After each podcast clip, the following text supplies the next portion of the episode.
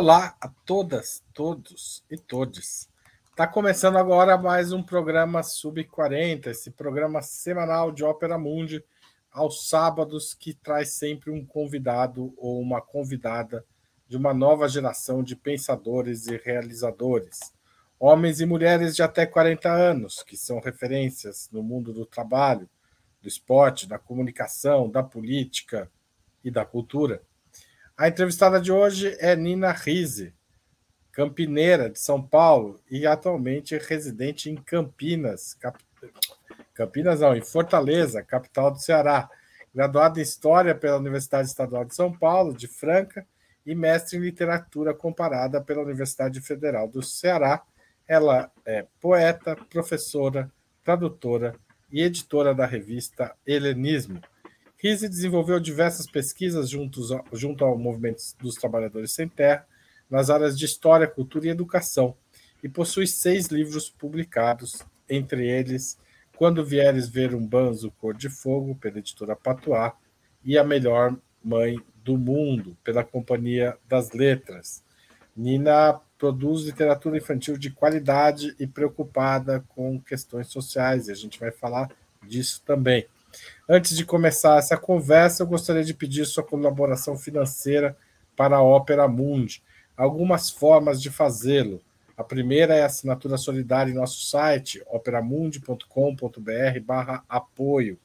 A segunda é se tornar membro pagante de nosso canal no YouTube. É só clicar em Seja Membro, aqui embaixo dessa transmissão mesmo, tem um botão lá. Você pode fazer isso agora. A terceira é contribuir com um super chat, um super sticker durante a transmissão deste programa. Mas se você estiver vendo este vídeo depois da transmissão, pode fazer também um valeu demais, que funciona mais ou menos do mesmo jeito. E finalmente a forma mais fácil, mais prática e que você pode fazer várias vezes por mês se desejar, com pequenos valores, com grandes valores, do jeito que você quiser é usar o nosso Pix. Nossa chave é apoia.operamundi.com.br e nossa razão social é Última Instância Editorial Limitada. Todas essas formas contribuem para a gente fazer um jornalismo independente e engajado com a democracia, com a igualdade, com a equidade e com valores que nem sempre estão presentes aí na grande mídia. Tá certo? Então vamos fortalecer a imprensa independente, é muito importante até para vocês assistirem entrevistas como essa que vamos ter aqui. Além dessas formas de colaboração, lembre-se sempre de dar like, clicar no sininho, compartilhar nossos programas com amigos e inimigos em seus grupos de WhatsApp e Telegram. Essas ações aumentam nossa audiência, aumentam nosso engajamento e também marginalmente contribuem com a nossa receita por conta da, um, da publicidade orgânica lá do YouTube, tá certo? E do, do próprio site. Muito obrigado por você que colabora com o jornalismo de Ópera Mundi. Nina Rise, muito obrigado você também por aceitar nosso convite e estar tá aqui com a gente neste sábado. Valeu. Ah, eu que agradeço. É, feliz em conversar com você, em estar aqui, fazer parte é, de um jornalismo independente. E quero agradecer também a todas as pessoas que estão vendo aí agora, que vão ver depois. Tamo junto. É, é, é, ultrapassando as barreiras do tempo. Exatamente. Nina, a gente sempre começa o programa perguntando se você realmente é sub-40, né? E qual é a sua trajetória até aqui? Olha só, eu sou sub-40, mas eu tô quase, tô na marca do pênalti. Eu faço 40 esse ano. É, essa carinha linda, bem tratada, é muita babosa, viu, Haroldo? Indico. Um, eu nasci em Campinas. Você viu que me ligaram minha câmera bem na hora que eu tava. Por que, que você estava falando que eu sou de que eu sou campineira? Fazia muito tempo que eu não via isso. Faz 16 anos que eu moro no Ceará. Então, me considero cearense desde que nasci, porque foi, lógico, tudo que eu vivi sempre me trouxe até aqui, né? Mas foi no Ceará que eu conquistei o que eu queria e quero ainda conquistar. É, foi no Ceará que eu publiquei meu primeiro, meu primeiro livro, em 2010, olha só, 13 anos. É, foi no Ceará que eu me tornei professora de verdade, tanto de é, da educação básica como também é, da universidade. Um, e é a terra que me acolheu, né? É, então eu amo muito Ceará, me considero diferente. Mas eu nasci em Campinas, é verdade. Foi há 30... Ah, pode contar, pode contar. 39, é, 39 anos, e um pouco. atrás, nasci lá em Campinas, e aí a minha mãe é, foi morar no interior do interior, né? Assim, é, o lugar onde a gente morava era uma zona rural, né? Só tinha a nossa a fazenda que a gente morava. Meus pais não eram fazendeiros, é bom dizer.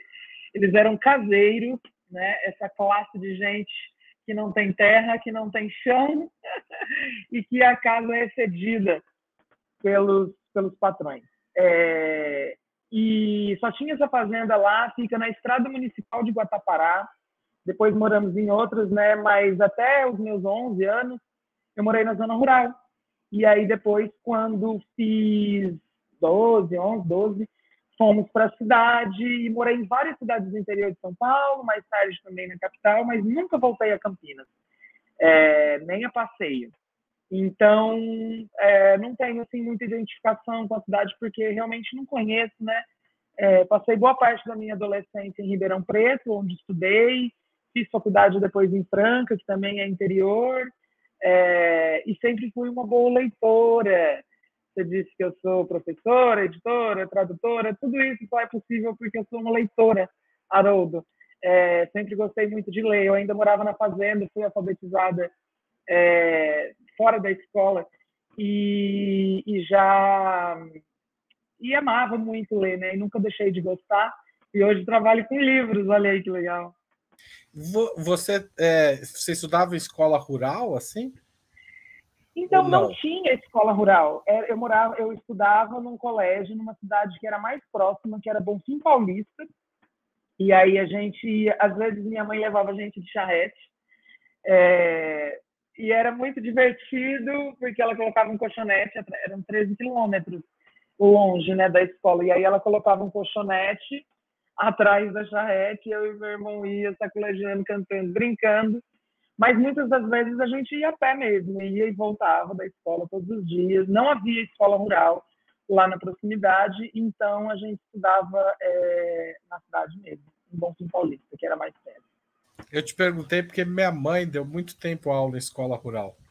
Então, de vez em quando eu ia com ela, né? Quando não tinha com quem deixar ou não tinha aula na escola por algum motivo.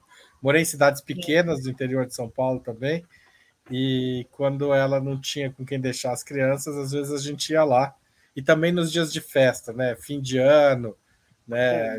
Daí tinha a festa para os alunos, a gente ia junto é, comemorar, né? Enfim, socializar, né? Com, com a turma e tem ótimas lembranças disso, né? É, acho que era um esforço que minha mãe fazia grande, assim, porque ela tinha que dirigir, enfim, não, não, não tanto quanto a sua, né, carregar na charrete, etc., mas também era, né, e, eu, e, e, era, achava, e era uma coisa que mexia com a minha cabeça, né, uma sala, você não pegou isso, eu só estou te contando, mas tinha da primeira à terceira série, terceiro ano juntos, né, então aquilo para uhum. mim era uma coisa, assim, um desafio intelectual entender como que minha mãe conseguia dar aula para primeira, segunda e terceira série, assim, sabe? Puxei assunto aqui. É curioso porque hoje existem colégios, é, escolas que se dizem construtivistas, né? É, e que abolem, né? Essas, essas paredes entre os níveis, né? É, projetos de educação ao redor do mundo que deram muito certo, não existe, né? Essa essa diferenciação etária de turmas, mas muito mais por interesse. É uma experiência que pode dar muito certo. Aliás, muitas experiências vividas pelas escolas rurais, que eu não estudei, mas mais tarde eu tive o prazer de trabalhar e de conhecer, é, muitas experiências exitosas de educação saem dessas escolas, né? Ô, Nina, você se formou História né, na Unesp, como Foi. a gente estava contando. Como é que é essa, essa passagem, como que a historiadora vira escritora? Eu ainda sou historiadora. É, não, então, para virar uma coisa não, não precisa entendi, a outra. Eu entendi, sim.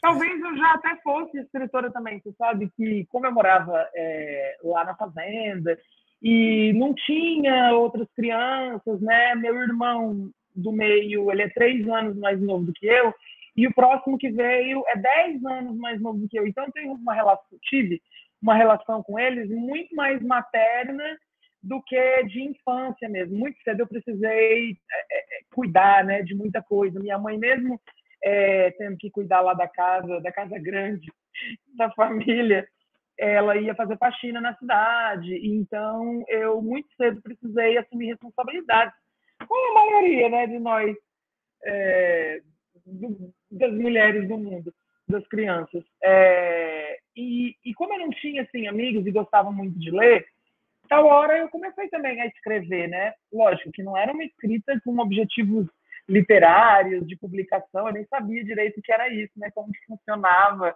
é, sei lá, é, complexo para uma criança, né? Entender esse tipo de coisa.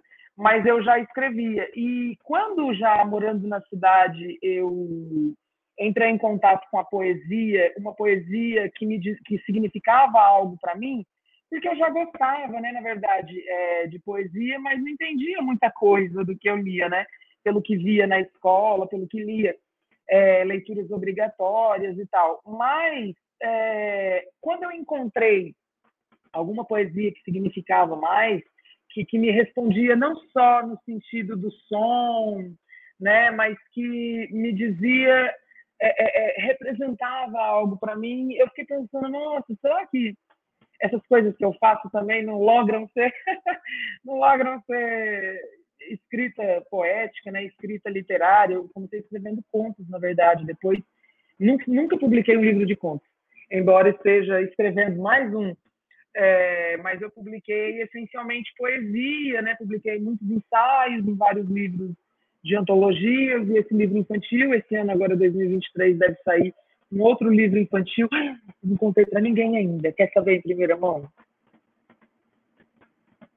Tá desligado o seu, seu. Pode contar, sim, queremos sim. Vou contar, porque você vai ficar muito feliz. Eu escrevi uma biografia para a infância e juventude sobre Elvis Soares. Que maravilha! É, vai ser muito legal. Sai esse ano é, pela VR Editora. E aí, um, quando eu estava fazendo a faculdade de História, é, foi um período muito difícil é, da minha vida, difícil no sentido de subsistir mesmo, sabe? É, embora eu não pagasse, né, estudasse numa faculdade, numa universidade pública, era muito difícil me manter ali, porque eu, não tinha dinheiro para comprar os textos. Eu tinha uns dois colegas, a Dilamina e o Diego, eu já até perdi o contato com eles, mas já pensou um dia eles entram aqui e ouvem isso? Eles dividiam os textos deles comigo. Então, um lia, e aí quando ele terminava de ler, eu lia, mas eu nunca comprei, nunca tirei uma xerox, né? Na, na, no período da universidade foi bastante difícil, morava na moradia estudantil, e aí em algum momento eu fiz, é, eu imprimi vários poemas, fiz tipo uma antologia, imprimi e eu saía vendendo, né, na cidade à noite para os professores, para os colegas. É, e aí eu foi, eu acho que assim não foi minha primeira experiência de publicação, porque eu já, já fazia zines, né, antes na adolescência, mas é, foi uma experiência assim para ganhar dinheiro mesmo, né? É... Ai, gente, vocês podiam compartilhar bem muito vídeo. Já pensou? Chega lá na Dilamina e no Diego. é... Então, é... eu fazia. Pessoal, ajuda a compartilhar esse vídeo para chegar é. lá, hein? Eu fazia. Da Nina. Eu fazia zines, é, então, assim, eu, eu já me considerava uma pessoa que escrevia, né? Mas não sei se exatamente né, me colocava no mundo como uma escritora, algo que talvez é, demorou um pouco mais para acontecer, né, depois que eu já estava é, deformada pela faculdade. E, mas é, é, os estudos históricos, né, eles passam muito pela minha poesia também, eu vejo. É, mesmo o livro infantil não deixa de ser um livro de poema, né? É, passa muito, porque me considero uma sujeita do meu tempo, uma sujeita histórica. Eu não escrevo para o futuro, né? Assim, talvez chegue, né? Isso é algo sobre o qual eu não vou perder meu tempo pensando. Eu escrevo para as pessoas que estão vivas hoje, né? Pessoas que estão, que entendem o que eu estou dizendo. É, eu escrevo para os meus alunos, para as minhas alunas, para as pessoas que falam de escrita criativa. É, então, um, é isso. Assim, sou, a história está dentro da minha poesia, né? É... E, e quando começou a ideia de escrever para criança? Você sabe que hoje, hoje, assim, na verdade, há 10 anos, eu estou trabalhando num colégio dentre várias outras coisas que eu faço, né? Eu trabalho nesse colégio.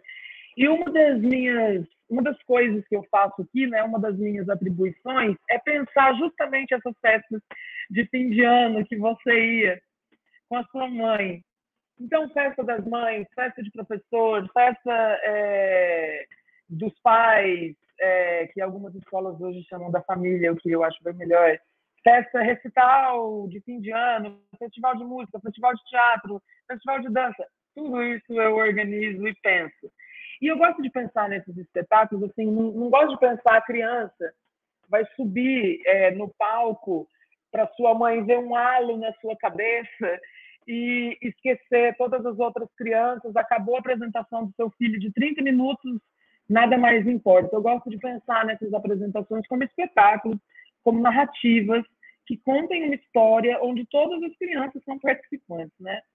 Então, além de, obviamente, crio, né? Gosto de pensar no que as crianças querem fazer também e converso com elas. Agora, a festa das mães, ela é um grande, um grande desafio.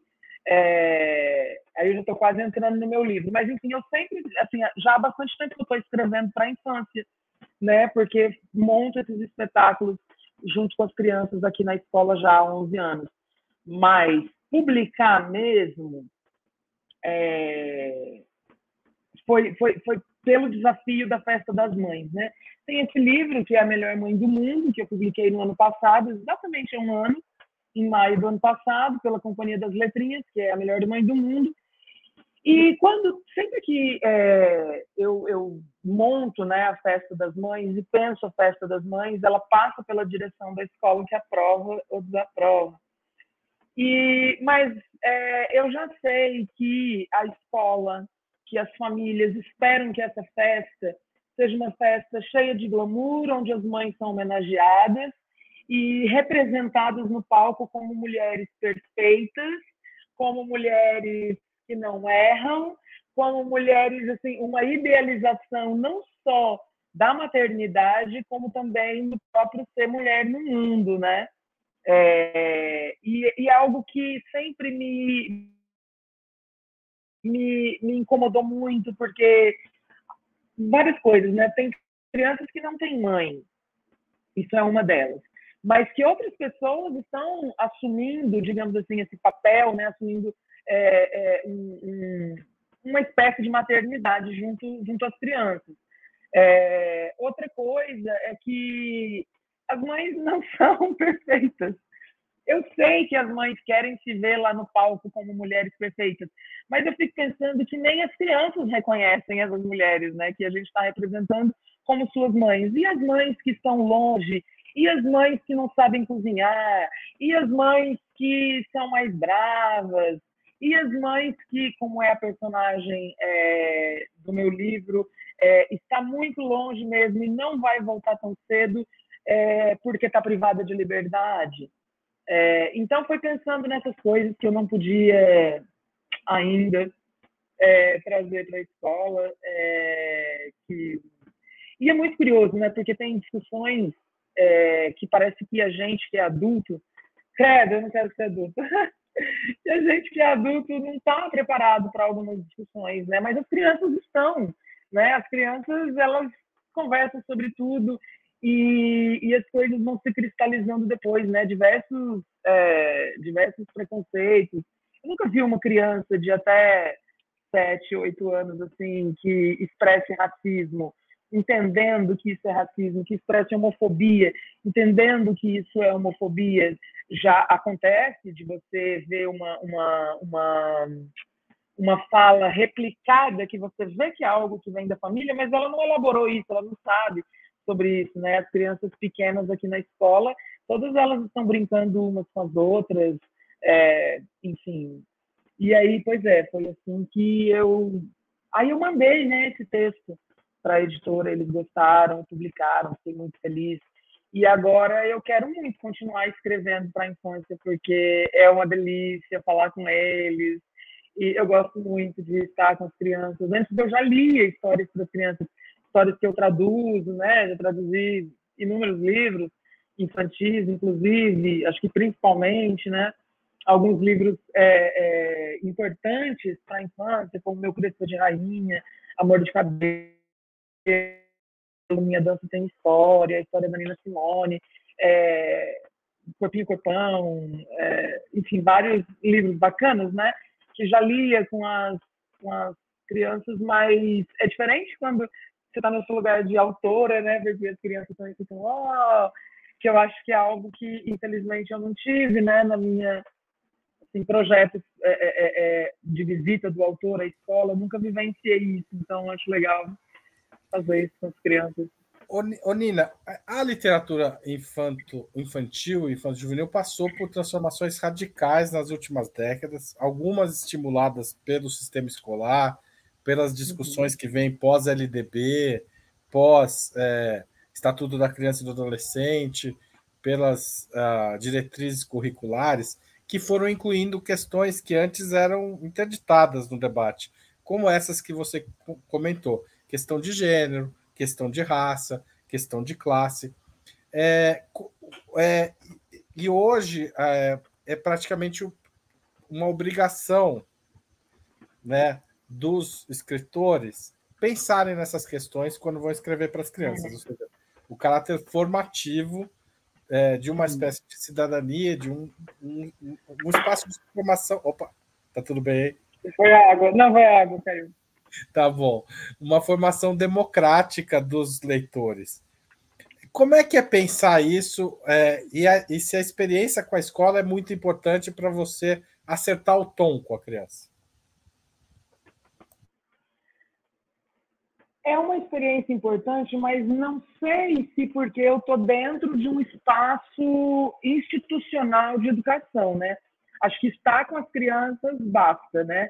Então, é, eu, eu poderia é, estar junto com as crianças em movimentos sociais, na comunidade, é, em qualquer lugar que eu estaria aprendendo e chegando perto disso que, que algumas pessoas chamam de voz é, ou de dicção é, infantil. Eu não, eu, eu, eu enquanto assim uma pessoa, como já disse, né, histórica, colocada no mundo, cheia, é, é, é, muito consciente do meu lugar e do meu estar nesse mundo, é, é muito natural para mim abordar essas discussões né, dentro do que escrevo, porque eu, eu a vivo. Né? É, eu não, não posso, não, não, imagino como seja, é, por exemplo, ai gente, eu vou começar a fazer polêmica. Por exemplo, tem um livro um livro antigo, mas que parece gosta bem... de polêmica, não tem problema. um livro antigo, assim, bem intencionado, né? De boas intenções, né? Tá cheio. Tipo, é, o único livro onde tinha uma criança negra, que eu me lembro quando eu estudava, se chama Menina Bonita do Alto de Fita. É, um livro que, eu, que hoje eu, eu leio e releio e eu, eu considero ele extremamente problemático. É, em diversas é, desde a, de a própria é, a ilustração, em alguns momentos me incomoda, foi feita pelo Cláudio, aliás, é, o texto da Maria Machado. É, mas principalmente as representações sobre mestiçagem, né? É, porque parece é, é, reforçam uma ideia de, de mito, né? Assim, de democracia racial que não existe é, mas é, era, eu entendo também né, que é, essas pessoas que estavam escrevendo para a infância e trazendo esses assuntos, né, é, era, era, era a substância que elas tinham. Né? Existe um papel também que é, que é importante a gente falar, é, que é das próprias editoras, né? que não abriam. Oxe, é, certamente a gente tem é, inúmeras mulheres e pessoas de qualquer gênero, enfim, que estavam escrevendo sobre crianças negras nos anos 60, nos anos 70, e que, no entanto, não conseguiam publicar, né? E aí a gente tem um texto, e pessoas que estavam estudando, inclusive que entendiam que democracia racial é um mito. Né? Nos anos 70, Lélia Gonzalez já estava falando isso, Dias Nascimento já tinha falado isso. Eu estou falando de intelectuais brasileiros, não precisamos ir para fora. Né? Beatriz Nascimento, historiadora, estava falando sobre isso. O movimento é, é, é, negro era forte, existia né, no, no Brasil. Então, é, muitas pessoas estavam escrevendo, mas não conseguiam ser publicadas, e aí a gente tem é, textos problemáticos de discussões que dentro do movimento negro já já eram entendidos como problemáticos, mas sendo publicados, né, é, escritos por pessoas brancas que e eu não estou dizendo que pessoas brancas não devem escrever textos sobre essas temáticas, porque eu já escrevi sobre Shakespeare, é, é, que é um né, um cara lá do, do, do, tempo e espaço completamente diferente do meu. É, já dei aula sobre Platão, quer dizer, nunca estive na Grécia, talvez nunca estarei. Não sou homem, não sou branca, mas eu posso escrever sobre, sobre esses caras, né? Então, acho que as pessoas podem escrever, mas demanda estudo, né? Mas falar sobre essas coisas hoje, diante, é, diante do avanço, do avanço e da amplificação dessas dessas discussões, principalmente por causa das redes sociais, inúmeras coisas que tem aqui mesmo no YouTube, né, que a gente qualquer um que quiser saber de alguma coisa, clica aqui dentro e pronto, o céu se abre, né? O Orum se abre. E então é, é, são questões que a gente está vivenciando. Eu não acho que seja algo complexo de você é, ter cuidado, né? Assim, ter do que, que você está falando. E e, e, e, tem inúmeros livros que estão sendo escritos que não são também sobre essas questões, mas essas questões passam por tudo, né? Afinal, a gente é gente racializada, a gente é gente classificada no sentido de estratificação social e de ser colocado também em algum lugar. Sim, e também, assim, de, de uma certa forma, toda a literatura a partir do momento que se passa a existir um mercado e uma literatura infanto-juvenil, ela de alguma forma é marcada com intenção formativa. Mas uhum. a formação não incluía essas questões, né? Incluía outras, de obediência, de ordem e até uhum. de hierarquia social, inclusive racial, né? Nossa, eu tenho um livro em casa, eu achei num sebo e comprei para que outra pessoa não comprasse e achasse que aquilo era expectativa que se chama é, Matozinho, Matozinho e o Índiozinho. O Matozinho é o filho do Raposo Tavares, é Raposinho. É filho do Raposo Tavares. É, é um, Para quem não sabe, né, assim, um, um, um, bandeirante que exterminou, né, assim, genocidou. É, e Quem não matou, ele escravizou, né? Digamos assim. Isso, isso. E nesse livro, o, o raposinho encontra um menino indígena, e aí esse menino indígena fala: Ai, o seu pai está matando meu povo. E aí o menino fala: Não, você está enganado, vou te levar lá no meu pai. E aí ele leva o, o menino indígena até o pai dele, que fala que não, não foi nada disso. E fica tudo numa boa, eles amigos para sempre. É, muitos livros complicados. Eu só queria fazer um adendo na minha, na minha fala anterior, que embora é, a gente está falando de mercado literário, né? pensando em grande escala, em grande publicação, como eu disse, as pessoas estavam escrevendo e também haviam e existem ainda editoras que são nesse sentido é, que estão contra a corrente, né? que, que, que estão é, é, pensando junto com intelectuais, escritores e escritoras é, negras, indígenas, já há muito tempo. Né? A gente conhece algumas é, que, que, que, estão fazendo isso há algum tempo, antes do que a gente pode chamar de boom é, racial. Né? Enfim, a própria Palas, da a própria Palas. Que, que é nossa Exatamente. amiga em comum, mas também a editora Masa, de Minas Gerais. Isso para citar Malê. Malê, que é, é mais recente, da turma é mais, mais recente, mas, mas também mas faz está fazendo essas coisas antes desse, desse boom aí, né? É, e, mas e que da... bom que, que exista um boom, né? Porque... Claro. E, e, na produção acadêmica também teve um salto muito grande depois da lei 10693, é isso? Acertei o número? É isso. É, teve um, um incremento em muitas muito... escolas que em muitas escolas até hoje não é não é não funciona né, na prática principalmente escolas particulares mas você como historiadora talvez tenha vivido essa discussão como contar a história da África se a gente não tem uma produção brasileira sobre a história da África e tal e hoje a gente vive é, um, é, é, é, enorme, a produção sobre a história da África e da, do, da cultura afro-brasileira é bastante grande, né? A gente não estuda história da África. Né? No máximo, a gente estuda história, é, história afro-brasileira. Eu fiz faculdade de História, nunca tive uma disciplina História da África. Em, em quatro anos de curso, não tive História da Ásia, História da África. História pré-colombiana, assim, um tantinho assim, um semestre, só para entender como foi que os europeus chegaram no Novo Mundo, mas assim, é, e, e, e, muito curioso, porque os meus professores mais bacanas, mais legais, falavam assim: olha, vocês precisam pensar a história deslocando esse lugar de narrativa. Né? Vocês têm que pensar na história sob o ponto de vista dos vencidos. Dois problemas, né? Primeiro que a gente não, não foi vencido, né? A gente está aqui até hoje.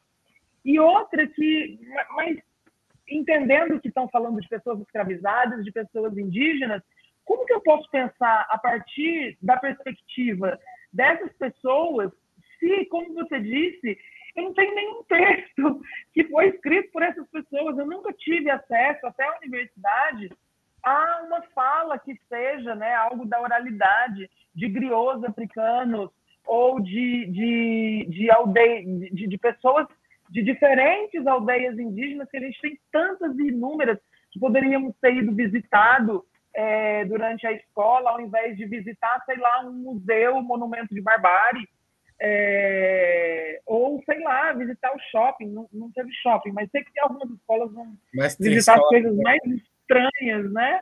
Que não tem nada a ver. É, enfim, eu não tive. Então, assim, muito quando eu fui entrar em contato né, com o pensamento africano mesmo, propriamente dito, é, sei lá, tem uns 10 anos, 15 talvez, quando já tinha saído da universidade por, por é, como você diz, por iniciativa própria, não porque a universidade me ofereceu isso. Imagino que hoje os cursos de história talvez né, estejam diferentes muito por essa demanda que os próprios alunos levam. Eu sei que no curso de letras, por exemplo, quando chegam e o professor só quer tacar José de Alencar, aqui no Ceará, tá, taca ali o José de Alencar. Não, eu quero ler o menino que está escrevendo na minha quebrada hoje.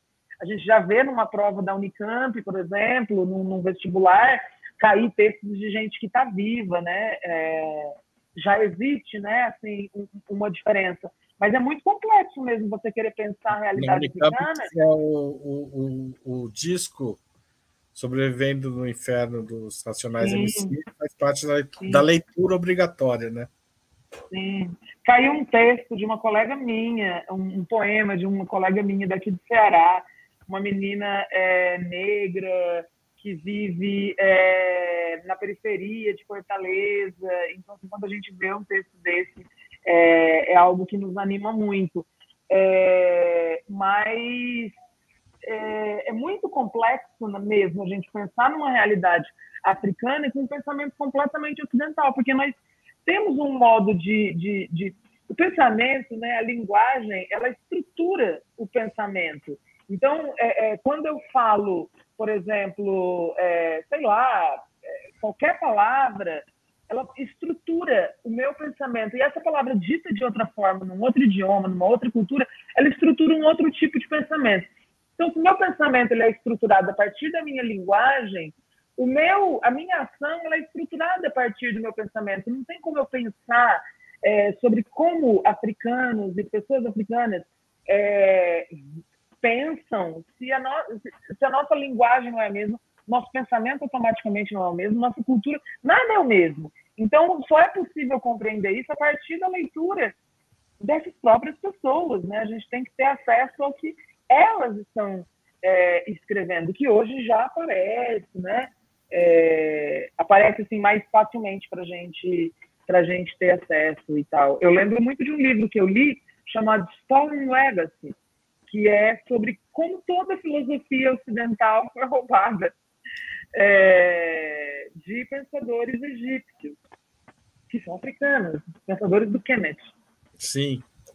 Até recentemente eu, eu me deparei com uma, um, um vídeo muito bom sobre isso na internet. É o que você falou, às vezes a gente procura e acha coisas incríveis, mas precisa saber procurar também para não cair em repetições é, de uma história, é, digamos, escrita de cima para baixo também, né?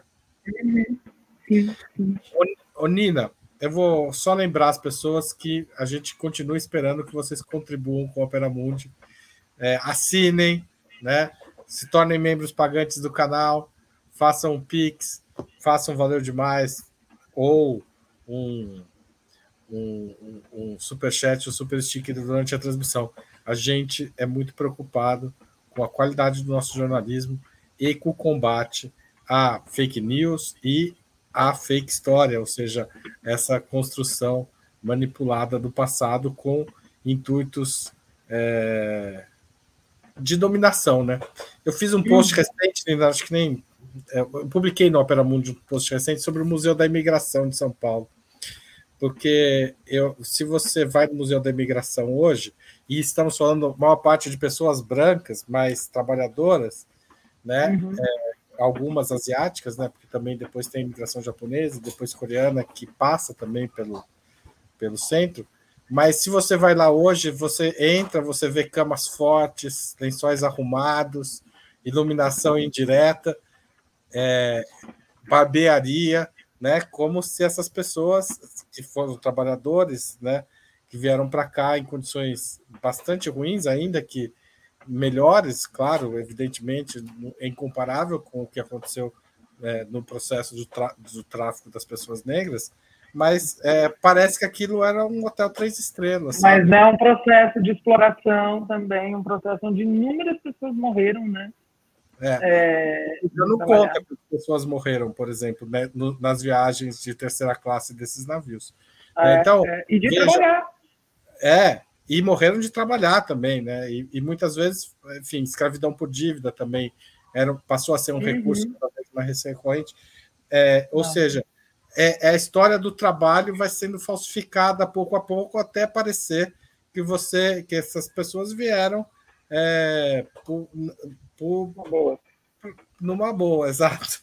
Vieram aqui porque queriam e porque estavam cansadas da Europa, não porque estavam, né? Enfim. E nós estamos falando de, de pessoas brancas, né? Assim, com a, a população negra foi muito pior. Não, não, não quero fazer uma comparação, mas é a história do trabalho que é falsificada nesse processo, né? De como a mão é. de obra é tratada no país. Ô, Nina, mas eu queria. Como é o seu trabalho com o MST? Conta um pouco aqui pra gente. Antes de eu, de eu. Você sabe que antes de eu entrar na universidade, eu conheci, né? O, o movimento é, através de, de algum colega e que é muito forte, né? O movimento já era muito forte há 15 anos atrás, o movimento dos trabalhadores rurais sem terra no interior de São Paulo. Lógico, monocultura de cana-de-açúcar, é, latifúndios imensos, é, então não podia deixar de ser um movimento muito forte no interior, desertos verdes, é, ser um, um, é, um, um, polo de frutificação né, é, do movimento dos trabalhadores rurais sem terra. E aí eu fui conhecer em uma ocasião o assentamento Mário, o, na época era acampamento, hoje é assentamento, o acampamento Mário Lago, e eu fiquei, oh Haroldo, eu fiquei tão besta, fiquei tão besta assim, é, de maneira extremamente positiva, né? Primeiro porque eu venho da zona rural e para lá eu quero voltar. Eu trabalho muito hoje para um dia poder sair da cidade e voltar para o meu canto, porque é onde eu gosto de estar, onde eu quero estar, né?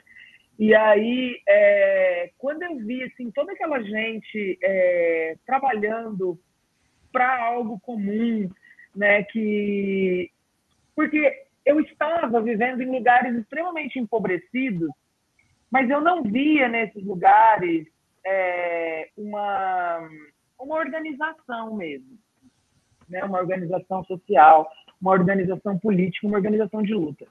É, porque a gente era tão pobre na cidade, era tão pobre que a pouca energia que sobrava no fim do dia você se jogava na cama. Ou a pouca energia que sobrava no final de semana, você vai tomar uma cachaça, porque, meu Deus do céu, é difícil pra caramba. É, e ali no MST eu consegui ver essa organização e fiquei. Isso foi o segundo ponto, né, de, de muito choque, é, esse choque bacana, assim, esse choque de realidade mesmo, né. É, e aí comecei a frequentar e, e me animei muito com a maneira como é organizado, né? É tudo lá, onde todas as pessoas devem experimentar posições de liderança, devem experimentar todos os coletivos. O MSC ele é, ele é organizado por coletivos, né? Então, você tem coletivo de saúde, coletivo de alimentação, coletivo de gênero, coletivo de educação. E eu, por exemplo, que eu sou professora, eu sou é, formada em educação, eu penso educação todo dia, o tempo todo no MST eu não vou pensar apenas sobre isso, porque eu preciso compreender e entender como que os outros coletivos funcionam, como que a, a comida que eu estou comendo chega aqui, né? Como que a comida que, que essas pessoas estão plantando e que hoje a gente vai ter um almoço coletivo chegou na minha mesa, né? Da mesma maneira que uma pessoa que ontem estava no coletivo de saúde é, colaborando lá, hoje é, também entende de, do coletivo de educação, como é que a gente está pensando uma educação mais horizontal, junto com todas as, as crianças e adolescentes. Eu fiquei, assim, fascinada, né? Então, na época, eu era muito, assim, muito presente mesmo, né? É, e aí fui para a universidade. Você sabe que eu nunca pensei na minha vida que eu fosse, que eu tivesse capacidade de, é, com uma menina pobre, é, uma menina é, racializada, uma menina completamente diferente é, das pessoas com, com as quais eu estudei na cidade primeiro, na infância, e mesmo depois, essa infância ela é muito, me marcou muito, né? Então não era uma menina comum na favela, eu era uma menina diferente, né? Não estava indo para os bailes, não estava brinca, a gente chamava na época, não estava fazendo essas coisas, né? Estava é, ouvindo um rapzinho ali, estava, mas é, mas eu já funcionava diferente. Eu acredito que isso tem a ver com a minha infância na zona rural. É, e aí, é, essa menina, assim, para mim era impossível. Eu, naquela época, que nem Enem existia, né? Então, os processos, é, o, o, as seleções, né, para entrar na universidade pública era muito difícil. É, e aí, para mim, era impossível, assim, nunca consegui.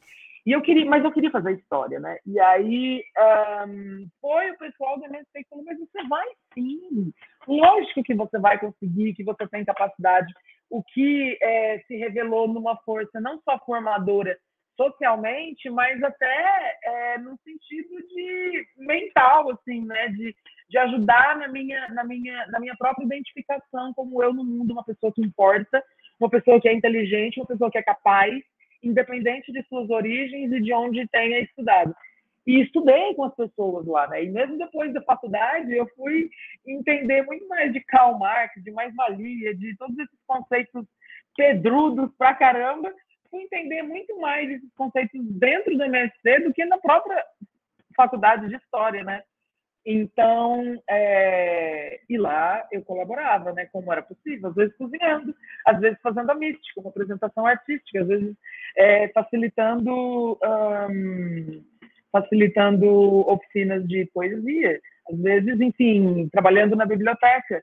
Acabei de me lembrar como foi que eu conheci. Eu trabalhei num projeto chamado Mil Bibliotecas. Esse projeto, quem escreveu, quem fez, foi o Galena Morim, que em algum momento foi até é, presidente da Biblioteca Nacional, né? Mas na época lá atrás, ele era secretário de Cultura de Ribeirão Preto. E aí ele fez esse projeto Mil Bibliotecas. O cara surtou, no melhor sentido, né? Do jeito que todo mundo devia surtar, e resolveu fazer mil bibliotecas na cidade de Ribeirão Preto, que é uma cidade de 700 mil habitantes. E, e aí eu fui trabalhar nesse projeto é, e foi muito legal. Tinha biblioteca no estacionamento do Carrefour, tinha biblioteca no MST. E aí eu fui trabalhar numa biblioteca do MST foi assim que eu fiquei mais próxima. Que bacana. E aí quando vim para o Ceará depois, só para concluir, eu sou faladeira, viu? quando eu vim morar no Ceará, 16 anos atrás, a primeira coisa que eu fiz quando eu botei o pé aqui não foi ver uma quadrilha, não foi, é, sei lá, qualquer estereótipo que, que a gente pensa, ou que não é estereótipo, mas faz parte da cultura cearense que eu amo. É, mas a primeira coisa que eu busquei quando cheguei aqui foi justamente o MSC. E conheci o pessoal aqui, inclusive é, nas últimas eleições a gente conseguiu é, eleger um militante sem terra, que é o Messias, para deputado estadual, estamos felizes com isso, enfim. É, e ainda estou aqui.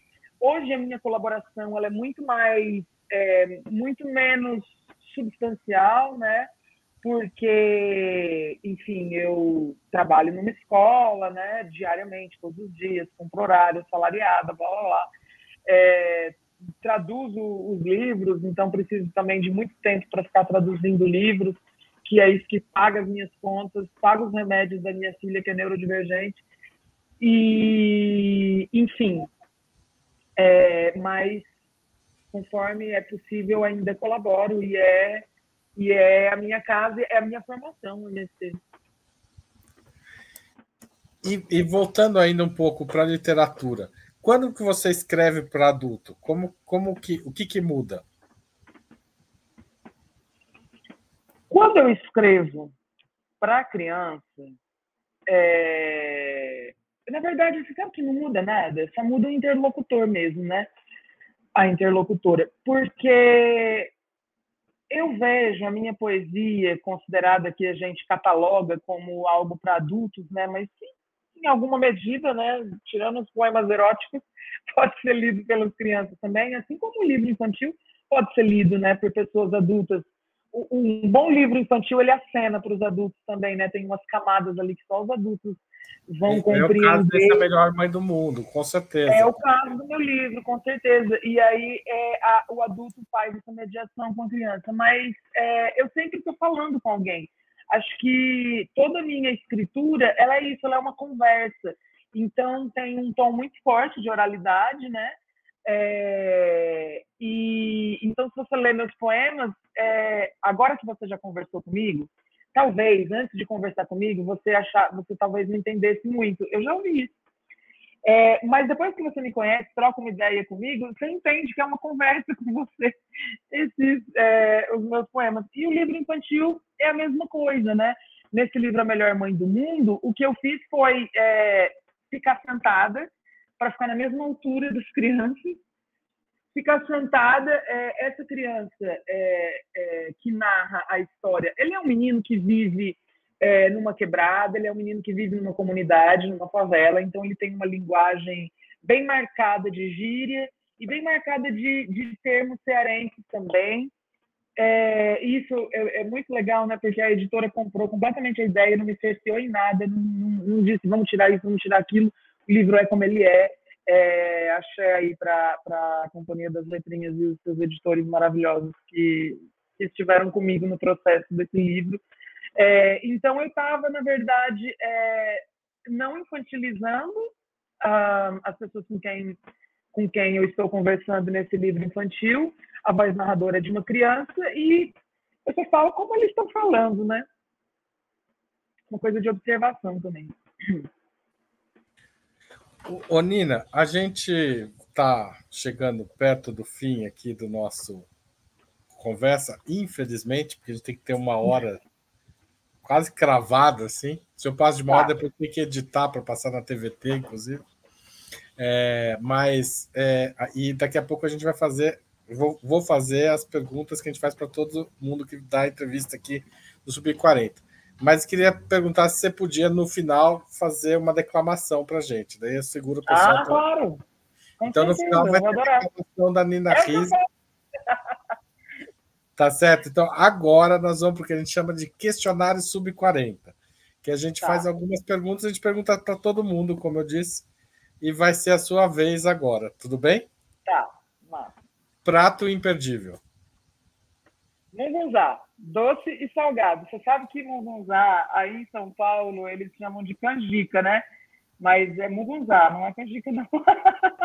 Esse é o doce que está aparecendo na imagem. Ai, meu Deus do céu, que negócio gostoso, delicioso. E o salgado, ele é um prato, é... ele tem um milho também amarelo, tem feijão de corda, tem é, cortes de porco.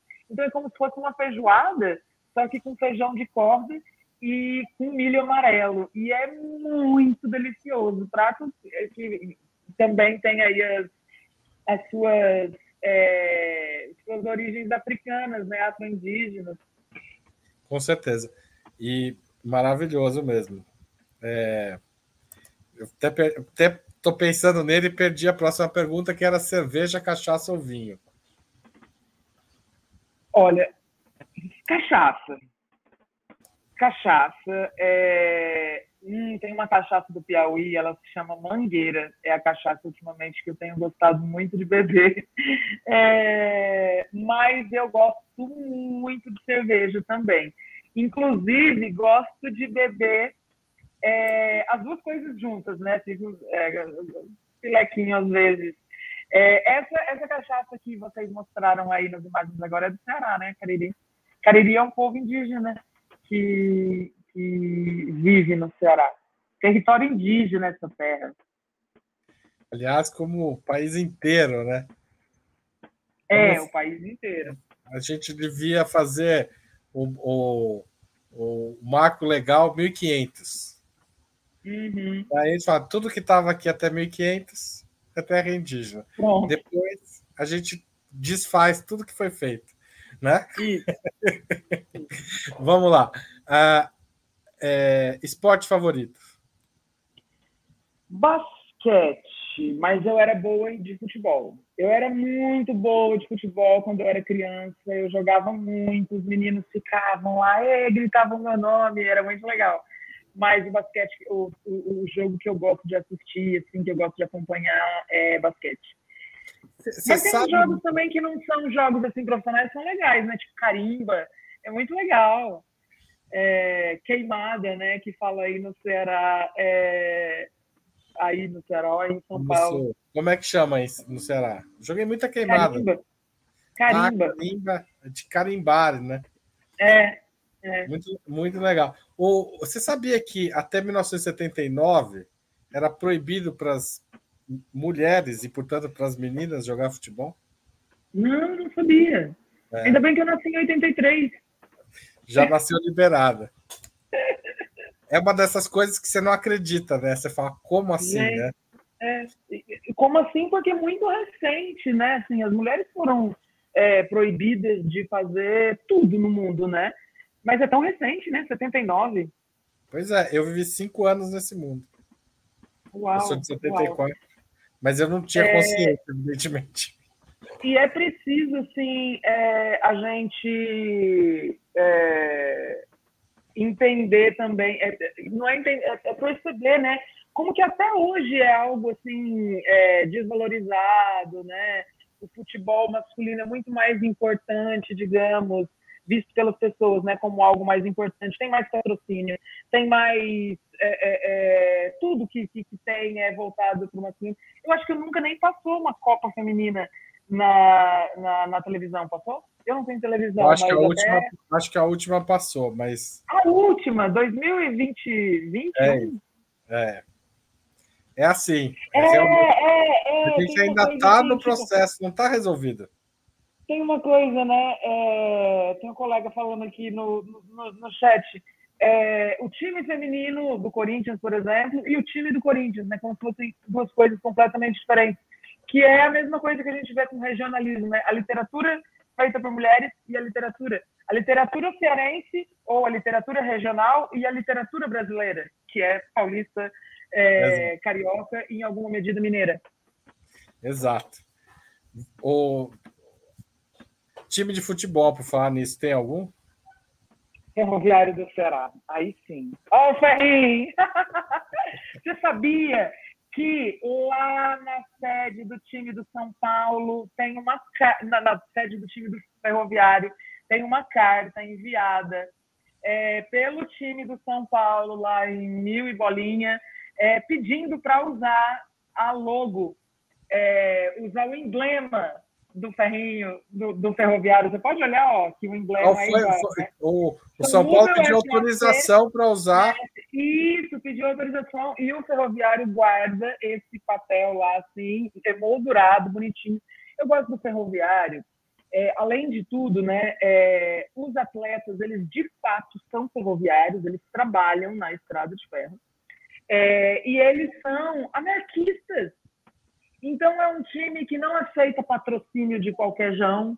É, é um time é, onde a, a, torcida não briga e não se mata. É, é um time realmente diferenciado. E se a, a torcida é assim, porque existe uma formação desde os próprios jogadores, né, a própria direção do time. É, então, é o meu time do coração, embora eu goste muito também da história da democracia corintiana. Mas, pelo jeito, vai virar o, o time do coração de muita gente.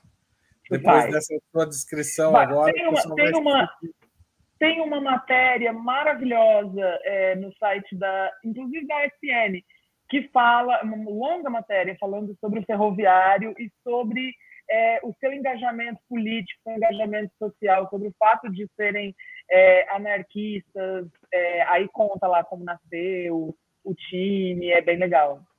Muito legal.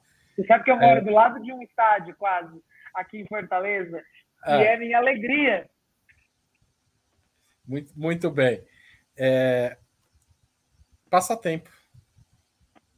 Andar de bicicleta.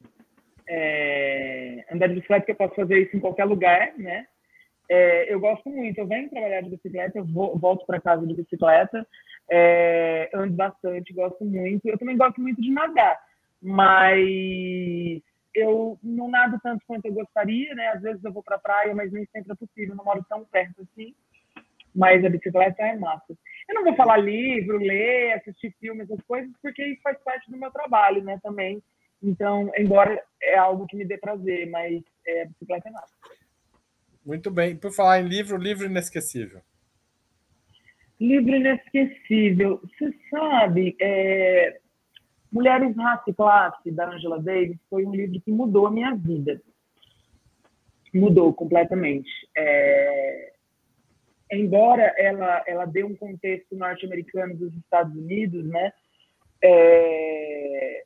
A gente pode transpor né, muitas coisas esse livro é muito importante porque eu li faz tempo, né? Então me abriu a cabeça assim para algumas questões relacionadas à raça, principalmente, e à intersecção, né, de raça, gênero e classe. Mas, sabe que você perguntou agora? E eu me lembrei de um livro que eu li na escola, chamado Germinal, do Emily Zola. Eu tinha uns 13 anos e esse livro foi muito importante para mim também na época, porque ele, ele trata justamente da organização da classe trabalhadora né, de mineiros, é, num contexto londrino, né, inglês, é, da, da, intensa exploração. Faz tempo que você leu. Vou te fazer. Posso corrigir um faz pouquinho? Faz tempo. Pode, pode. Faz muito. Eu tinha três é na. Normandia. Fica entre Paris e Londres, mas ainda em território ah, francês. É na Normandia. Bom, e aí. Desculpa é, te falar, desculpa te corrigir, porque eu estudo Não. naturalismo. Então, eu adoro esse livro. Acho esse livro maravilhoso. Mas, enfim. Eu, inclusive, tenho que reler. Eu li com 13 anos e você falou, me veio assim esse livro agora tão forte na memória. Essa coisa de ele se organizando também. Acho que foi a primeira vez que eu vi algo, eu tinha 13 anos, que eu vi algo assim das pessoas é, lutando para melhorar alguma coisa. Isso para mim era tão extraterrestre. Foi algo que me chamou muita atenção. É esse livro lindo, olha essa capa. Exato. Nossa, esse livro é maravilhoso. É... Ai, gente, eu vou sair daqui e vou passar na biblioteca da escola, deve ter. Se não tiver, essa biblioteca tá errada. Exatamente. Uh, música preferida? Música, eu gosto tanto de música. Essa, essa, essa, essa pergunta me bota assim num, num redemoinho, assim, porque eu amo música, eu ouço, gosto muito de música brasileira, acho que é a melhor música do mundo é brasileira. É, eu gosto muito de Jorge Ben, que eu acho ele um safadinho. um queixudo, como a gente fala aqui no Ceará, queixudo que é, é, sabe, chavequeiro, né? É, eu gosto muito de Tim Maia, gosto muito de Tim Maia, gosto muito de Dom Salvador e os Abolicionistas. Olha que nome legal para uma banda. Muito legal. Gosto muito de Elza, claro, né? Estou fazendo um livro sobre a Elza. É, mas tem uma música que ela me coloca num estado de suspensão e emoção muito grande, que é uma música chamada Janaína. Ela é de um, de um músico mineiro chamado Joca Libânio. A música não está no Spotify, mas ela tem no YouTube. E o Joca Libânio, ele é mineiro e eu acredito piamente que Minas é um país do Nordeste, é um país, é um estado do Nordeste que caiu ali classificado erradamente como Sudeste. É, essa música me bota num estado de suspensão Você muito grande. Um legal assim? Janaína, sai do sol, pois o sol arde o sertão lhe queima.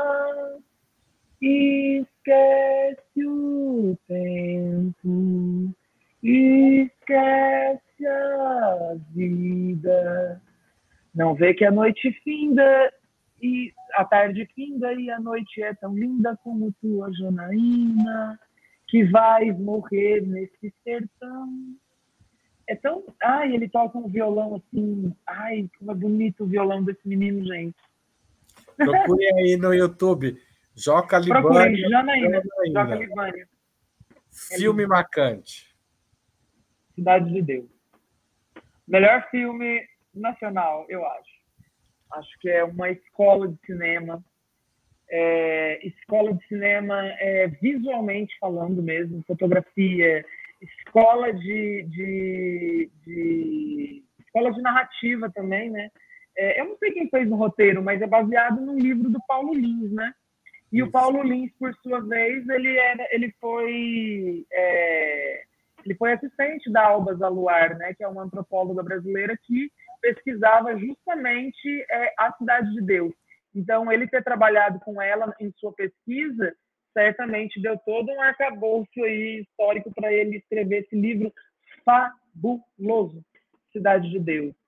Mas eu gosto muito de cinema nacional também. Acho que é, narrativamente e, e, e, historicamente importante, talvez mais até do que o Cidade de Deus, é o ônibus 174, porque mostra né, aquele rapaz que sequestrou o ônibus, a polícia acabou matando a menina que ele tinha sequestrada, mas a raiz disso tudo é que ele era uma criança que morava na rua e, e foi testemunha do massacre da Candelária, né, onde vários meninos é, é, que viviam na rua junto com ele foram assassinados pela polícia assassina desse Estado brasileiro.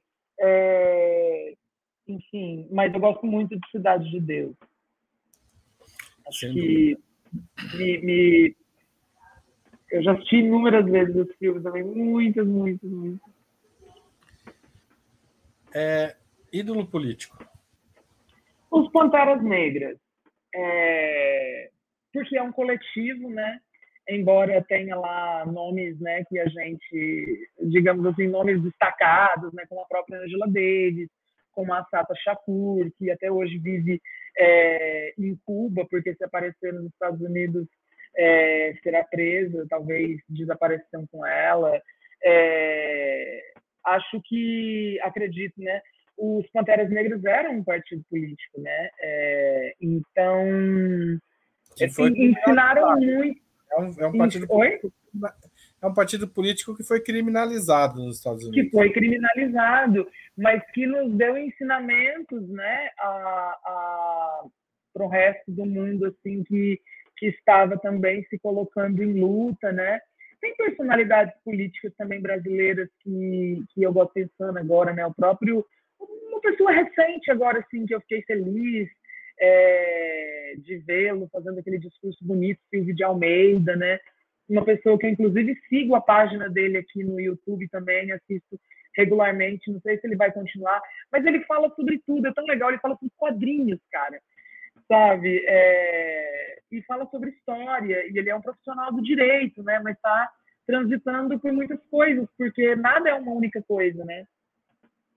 E o, o discurso de posse dele é memorável, né? Nossa, é memorável, é memorável.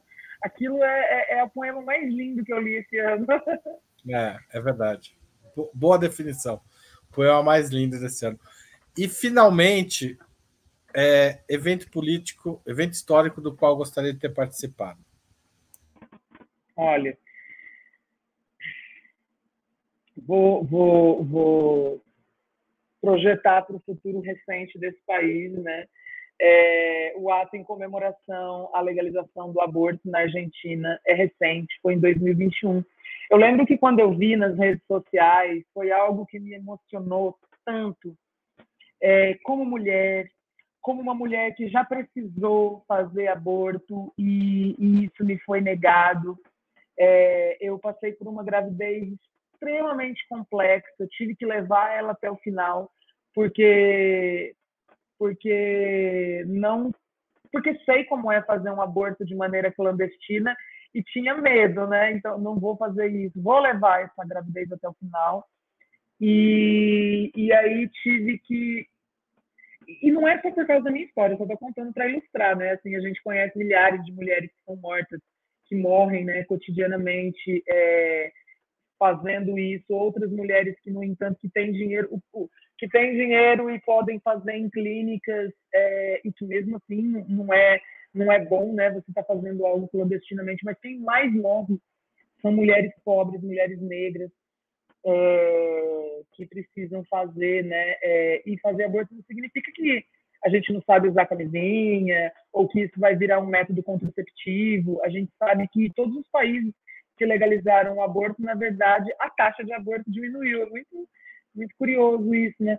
E essa, essa gravidez muito difícil que eu tive, eu tive que levar, era uma criança que a gente já sabia que não teria, nas palavras do meu médico, uma vida digna, mas mesmo assim a gente, eu tive que levar a gravidez até o fim porque não, ele não era, a criança não era anencéfala, que era o único caso em que eu poderia fazer o aborto.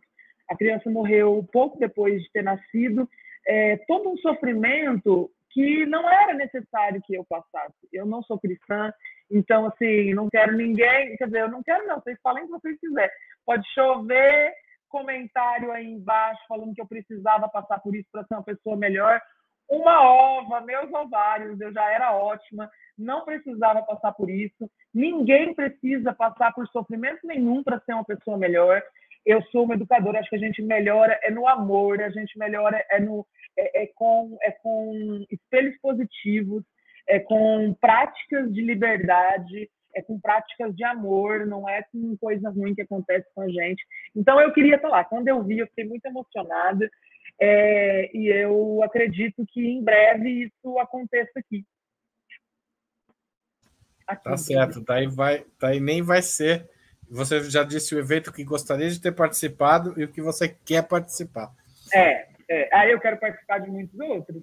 Quero participar do dia. Imagina o Ferrinho ganhando o Campeonato Brasileiro. Isso seria histórico. tá certo, Nina. Eu queria te agradecer, mas agora vendo é hora. Portugal, um, primeiro, um evento vendo Portugal devolvendo nosso ouro. Imagina! O problema é que eles gastaram a maior parte já. A gente precisa, vai ter que recuperar da Alemanha, da França, sim, dos Estados Unidos. E a Europa toda devolvendo para nós pedir. Nina, foi uma delícia conversar com você, mas você prometeu declamar um poema agora no final.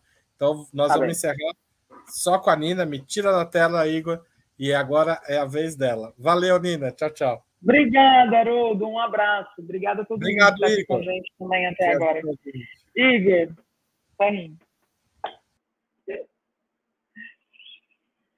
Na minha quebrada, ninguém leu a última lista de poetas que marcaram época. Sinto diante de tudo que minha história individual não importa. A história coletiva é a história do menino de 14 anos, um corpo negro, um corpo à margem, baleado pelas costas, tiros certeiros na cabeça dados pela polícia e seu estado. São todos assassinos. Eu olho para minha história, plantações de café que plantei, museu do café onde trabalhei, terras improdutivas pelas quais lutei. Eu olho para a história que estudei, para o curso de história onde não tinham as disciplinas, história da Ásia, história da África, história indígena, história do povo. Eu olho para esses prédios, Padres, Faraó, Sapaínca, Cortez, JFK, FHC, Enguema. Eu olho os quatro cantos de um planeta redondo, tiro, tirania, barbárie, tiro.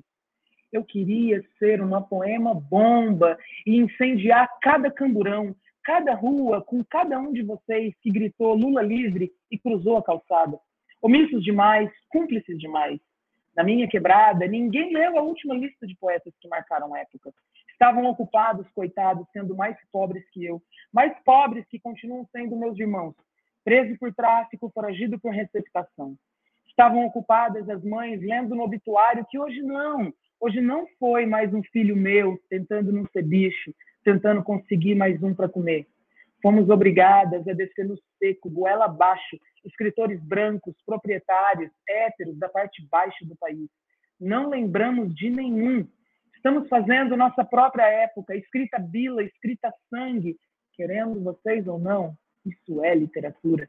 Voando livres, como um curió, um tarcará, incendiando tudo e cuspindo fogo no túmulo de vocês.